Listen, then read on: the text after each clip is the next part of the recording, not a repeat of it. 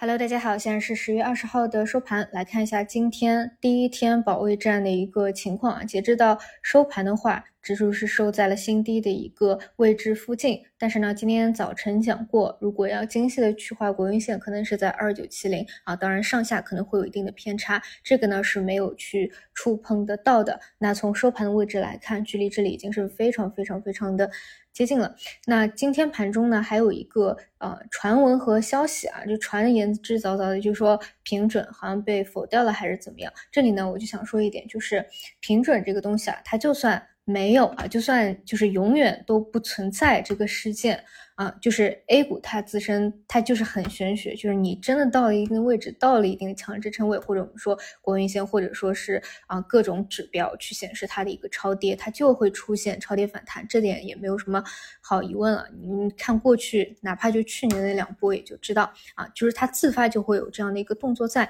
啊。但平准它如果它有它的意义是什么呢？就是其实真的就是给到信心，因为这部分的资金啊，大家一定要知道它的性质是什么，就是。它是极度的去寻求一个确定性，或者说这部分资金它必须得保证它不亏啊，就是它大概率、极大概率是不亏，要能够赚钱的啊，这是它的性质。那么一旦如果我们在盘面上看到，在分时上或者资金推动的一个方向上，你可以推测出是这样这类型的一个资金，它就是很强烈的一个信心在，因为它。传递的就是这样的一个信息啊，所以就是当然是希望能够有，但是真的是没有否决掉，你真的跌到了这个位置附近，市场自发它也是会有的啊，就就是这样的一个情况。那其他的话，就是你会看到各种前期抱团的题材股啊，基本上这两天也都是在补跌啊。那其他的大部分是普跌的一个情况。今天呢，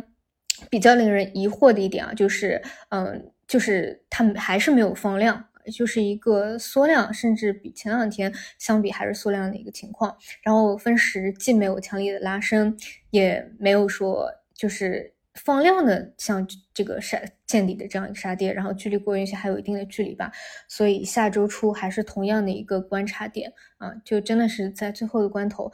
就很难熬。但是呢，就是既然走到这里了，只能够去看它嗯转过去吧。然后周末的时候再重新整理一下心情，还有嗯自己观察的股市的一个方向吧。好的，以上就是今天内容，那我们就下周再见。